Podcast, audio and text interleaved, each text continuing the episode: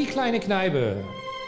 Einblicke, Hintergründe und Tresenklatsch aus Hotellerie und Gastronomie. Es ist aus die Branche, es ist für die Branche und alle, die es genauer wissen wollen. Der Podcast des Hotel- und Gastroverbandes DEHOGA Hessen mit dem Moderatorenduo Michel von Gutem und Julius Wagner. Heute am Tresen mit Stefan Frankfurt. Herzlich willkommen in unsere kleine Kneipe. Heute ein bisschen anders. Also der Julius ist, hört sich ein bisschen anders an. Und Julius, äh, woran liegt das? Du bist heute nicht in die kleine Kneipe, gell? Leider, leider nein, beziehungsweise nur auf Distanz. Einige hundert Kilometer liegen zwischen uns. Ich bin aber froh, dass ich auf diese Weise zugeschaltet sein darf. Die Technik macht es möglich. Also herzlich willkommen in unsere kleine Kneipe, Stefan. Ja, hallo zusammen. Schön, dass ich dabei sein darf und Julius, den Kneipenbesuch holen wir auf jeden Fall dann nochmal nach. Das würde ich ganz sicher sagen, unbedingt sogar. Drei Jahre ist es her, dass der Hotelier und Inhaber des Vier-Sterne-Hotels Emstaler Höhe seinen Betrieb ganz in die Hände seines 28-jährigen Sohnes Lukas legte und in die Kommunalpolitik ging. Mit einer stabilen Mehrheit setzte er sich in der Gemeinde des Kurortes in Nordhessen durch und ist seitdem Bürgermeister von Bad Emstal. Der Hotelier ist schon seit den 1990er Jahren in der Kommunalpolitik in Bad Emstal aktiv. Schon mit 18 hat er den Vorsitz des Verkehrsvereines übernommen und ihn anschließend in den Kur- und Gewerbeverein umgewandelt. Dadurch kennt er alle Chancen und Probleme der Kommune recht gut und diejenigen des Gastgewerbes sowieso. Lieber Stefan, erzähl doch selbst. Du hast den Hotelchef gegen den Rathauschef getauscht. Was hat dich dazu bewogen? Ja, Julius, wie du schon sagst, ich bin schon lange in der Kommunalpolitik tätig. In der Vergangenheit hat sich jedoch die Situation des Tourismus und der Gastronomie durch die Schließung unseres Thermalbades deutlich verschlechtert. Da habe ich mir gedacht, das muss doch wieder besser werden und habe den Entschluss gefasst, es selbst in die Hand zu nehmen. Gab es da ähm, Bedenken von den Bürgern und den Bürgerinnen, dass du möglicherweise nur gut auf dem touristischen Auge siehst. Du hattest ja Hotel und äh, konntest du das äh, zerstreuen jetzt in die ersten drei Jahre? Also du hast jetzt Bergfest in die ersten drei Jahre von der Legislaturperiode? Ja, ich denke schon, dass sich das hat zerstreuen lassen. Die Bedenken gab es auch tatsächlich, da hast du vollkommen recht. Aber am, am meisten eigentlich aus den eigenen Reihen. Aber wer mich kennt, weiß, dass es mir immer wichtig war, mit meinen Ehrenämtern einen gesellschaftlichen Beitrag zu leisten. Ich habe immer versucht, möglichst alle mit ins Boot zu holen, zu vermitteln und das miteinander zu stärken. Ich denke, das haben die Menschen in meiner Heimatgemeinde Bad Emstal verstanden. Das ist gut, sehr schön. Da kommen wir auch gleich noch ein bisschen genauer drauf zu sprechen, aber weil du auch gerade sagst, aus den eigenen Reihen, ähm, da denke ich immer an das Sprichwort, die größten Kritiker der Elche waren früher selber welche. das ist ja oft so. Ähm, in der Kommunalpolitik, da gilt ja nicht nur in Haushaltsfragen der Tourismus als eine echte Querschnittsbranche. Das ist jetzt vielleicht ein bisschen fachgesimpel, aber du weißt sofort, was ich meine, wenn ich sage, dass kommunal, dass Tourismusangelegenheiten ähm, keine Pflichtaufgabe sind, aber das nur in Klammern. Gerade in Regionen fernab der Industriezentren und großen Metropolen in guter ländlicher Lage fühlen sich natürlich oft abgehängt. Da ist der Tourismus meistens, und das hast du eingangs ja schon so angedeutet, der Wirtschaftszweig Nummer eins. Welche Bedeutung hat für dich der Tourismus in deiner Gemeinde? Ja, die Wirtschaft ist ähm, recht gemischt hier und ich würde sagen, in Bad Emstal sticht jetzt nicht ein Wirtschaftszweig besonders hervor, obwohl die Gemeinde an dem Thermalbad damals in 79 mit der Eröffnung doch sehr stark touristisch gewachsen ist und auch eine ja, Infrastruktur im Gesundheitsbereich aufgebaut hat. Touristische Kommunen bieten ja in ihren Bürgern ja immer einen sehr hohen Mehrwert und äh, sind hoch attraktiv für die Menschen, die dort leben. So ein Spruch, den man ja oft hört, da leben, wo andere Urlaub machen, drückt das auch ein Stück weit aus. Und ein ganz wichtiges Argument dabei ist diese Attraktivität für viele andere Kommunen in der Region, um auch Fachkräfte zu gewinnen. Das wird, glaube ich, oft äh, zu wenig beleuchtet. Das mit dem äh, Tourismus, sehen das die, die Bad Emstaler mittlerweile auch alle so? Hat sich da das Bewusstsein gegenüber Hotellerie, Gastronomie, Tourismus geändert, insbesondere in den, in den Regionen oder in den Ort, der jetzt nicht gerade Sylt oder Chiemsee ist? Naja, das ist in vielen Köpfen leider noch nicht so angekommen. Die Infrastruktur mit Restaurants, Kneipen und vielen anderen Freizeiteinrichtungen wird als gegeben hingenommen. Erst wenn diese schließen und es zu spät ist, ist der Aufschrei natürlich dann ganz groß. Mhm. In diesem Moment darf ich einmal auf unser Regionalmanagement Grimmheimat Nordhessen verweisen, dem es hier zunehmend durch eine gute Markenstrategie gelingt, das Bewusstsein auch in anderen Wirtschaftsbereichen und der Politik zu stärken. Hier wünsche ich mir, dass sich Gastronomen viel mehr engagieren und einmischen. Natürlich ist das manchmal mühsam und es kostet Zeit. Aber wer sich nicht einmischt und engagiert, wird nicht gehört. Der Ruf danach, dass dies andere tun sollten, verhallt und ist sinnlos. Also deshalb mein Aufruf an alle Gastronomen, mischt euch ein. Ja, äh, wir hatten letztes Mal einen Pott äh, mit deinem Sohn und äh, mit der Anne-Sophie und die haben da, muss ich auch sagen, in, in höchste Tönen darüber gesprochen, dass diese, diese Grimm-Heimat dass die sich doch sehr, sehr stark äh, engagieren. Aber Julius, da ist noch eine Frage. Ja, das, äh, das passt auch gut. Ähm, du, Stefan, als Hotelier bist du ja nicht nur Ehrenamtsträger in vielen Bereichen gewesen. Du hast gerade ja auch die Grimmheimat und äh, das Engagement für das Tourismusmarketing genannt, sondern vor allen Dingen auch Unternehmer mit Verantwortung für ein doch großes Team und deren Familien. Helfen dir bei deinen heutigen Aufgaben in der öffentlichen Verwaltung die Erfahrungen als Selbstständiger, der sein Risiko ja alleine tragen muss oder tragen musste? Ja, sicher. Man bringt schon einen starken Pragmatismus mit, bei dem man allerdings aufpassen muss, dass man nicht so schnell aneckt. In meiner, neuen, ja, in meiner neuen Position muss ich aber eine Lanze für die Verwaltung in Deutschland brechen, in die ich mich auch einarbeiten musste. Das ist mhm. einzigartig und ausgezeichnet organisiert und bringt dadurch den Menschen Gerechtigkeit und garantiert dadurch unsere Freiheit in einer Demokratie. Das muss ich hier auch dann in dem Zusammenhang zwischen Unternehmer und jetzt Verwaltungschef einfach mal sagen. Allerdings geht mit der Verwaltung sehr viel Bürokratie einher. Das ist leider so. Das lässt auch mich immer wieder an Grenzen stoßen.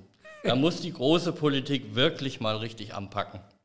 Ja, gerade in diesen Tagen, glaube ich, ein, ein wichtiges Wort. Zum einen deine Lanze, die du für die Verwaltung brichst, aber zum anderen in der Tat das Thema Bürokratie. Allerdings. Sprechen wir mal über die äh, aktuelle Situation. Wir haben es ja in der Gastronomie, also ihr seid natürlich auch davon betroffen.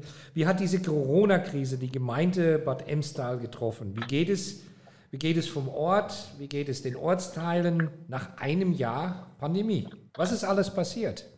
Ja, für die Bürgerinnen und Bürger hier im Bad Emstal ist es wie überall natürlich sehr, sehr belastend. Was die finanziellen Auswirkungen für die Kommune betrifft, hoffen wir mit einem blauen Auge davonzukommen, da wir keine großen Branchen haben, die extrem darunter leiden. An dieser Stelle mal ein ganz großes Kompliment an den DEOGA. Die Unterstützung, die hier für die Branche der Gastronomie herausgeholt wird und vereinbart worden, sind aus meiner Sicht hervorragend.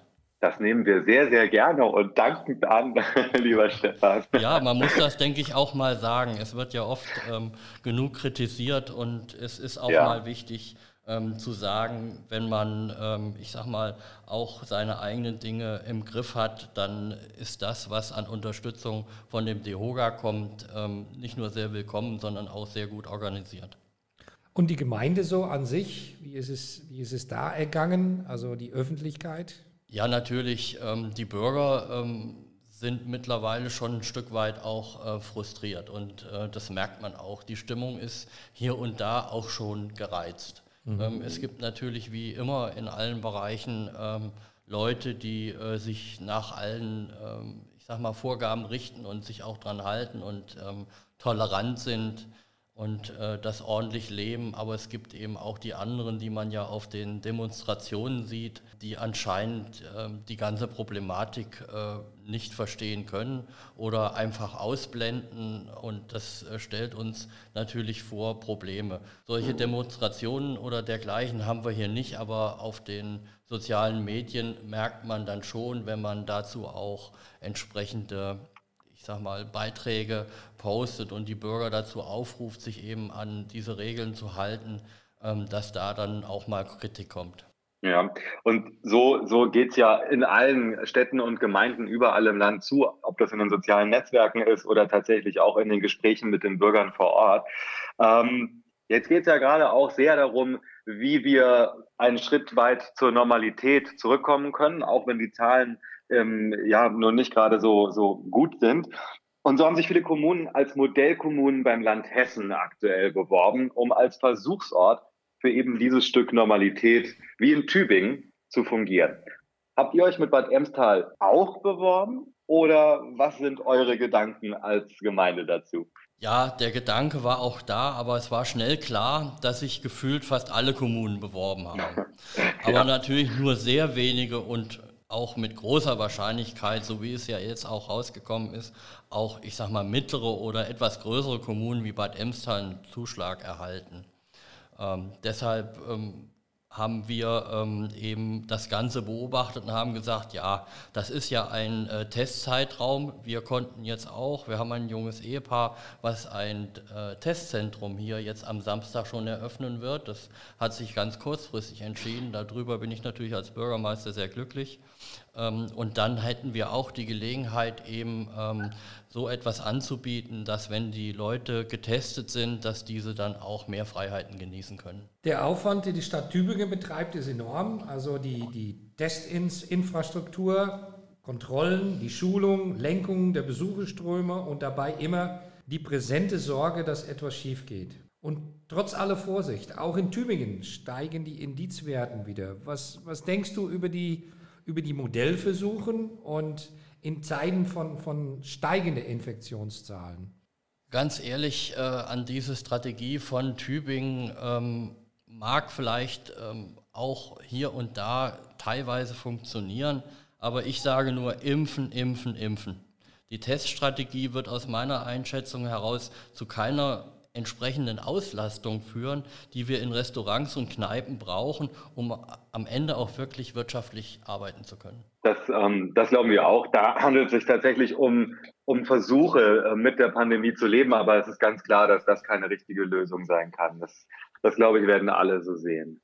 Ähm, was werdet ihr denn exemplarisch oder ganz besonders auch stellvertretend für viele hessische Gemeinden in der kommenden Zeit brauchen, um schnell wieder auf die Beine zu kommen? Erfahrt ihr zum Beispiel genug Unterstützung in der touristischen Vermarktung, Vernetzung oder eben auch seitens der hessischen Landesregierung? Also das muss ich sagen, jetzt, ähm, wo ich vorhin angesprochen wurde als Unternehmer ähm, und jetzt ähm, als Bürgermeister, wird doch sehr deutlich, dass ähm, die Kommunen in Hessen, zumindest in unserer Größenordnung, ähm, nicht ausreichend bedacht werden und äh, es immer wieder mehr Aufgaben vom Land Hessen gibt. Und da muss ich einfach auch mal ein politisches Statement abgeben, ähm, dass die, Kommunen, die Kommunen alleine schultern müssen und äh, kaum noch wissen, wie das bezahlbar bleiben soll. Als kleine Halbart-Gemeinde muss ich da ganz klar auch Kritik üben. Diese werden gerade hier in Hessen überhaupt nicht beachtet. Hier zeichnen sich riesige Probleme ab, wie die Infrastruktur in den Bädern aufrechterhalten kann, geschweige denn modernisiert, erneuert oder ausgebaut werden kann.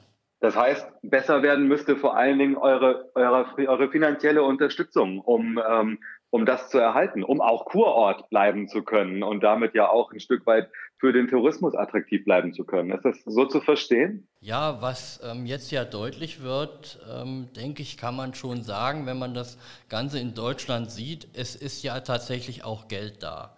Und die Kommunen sind ja vor Ort verantwortlich, um den Bürgern diese Infrastruktur, die erforderlich ist, auch ausreichend bieten zu können. Und für die Bäder selber müssen aus meiner Sicht ganz dringend umfangreiche Förderinstrumente her. Ähm, denn es ist ja Gesundheitsprävention in einer ganzen Region. Und diese Investitionen lohnen sich doch, weil sie am Ende die Sozialkassen, die Krankenkassen doch entlasten werden. Ja, auf jeden Fall, auf jeden Fall. Ähm, wenn ich abschließend, bevor die Frage, die klassische Frage von Michelle nach deinem Musikwunsch gestellt wird, vielleicht noch eine offene Frage an dich stellen darf. Ähm, als Bürgermeister, als branchenverbundener aber auch einfach als Stefan Frankfurt. Was wäre dein dringendster Wunsch an die Politik? Ja, mein dringendster Wunsch wäre schon, ähm, doch nochmal darüber nachzudenken, grundsätzlich die Finanzverteilung zu ordnen und wirklich dahin zu gucken, wo die Menschen leben und wohnen und da eine ausreichende Finanzierung zu gewährleisten.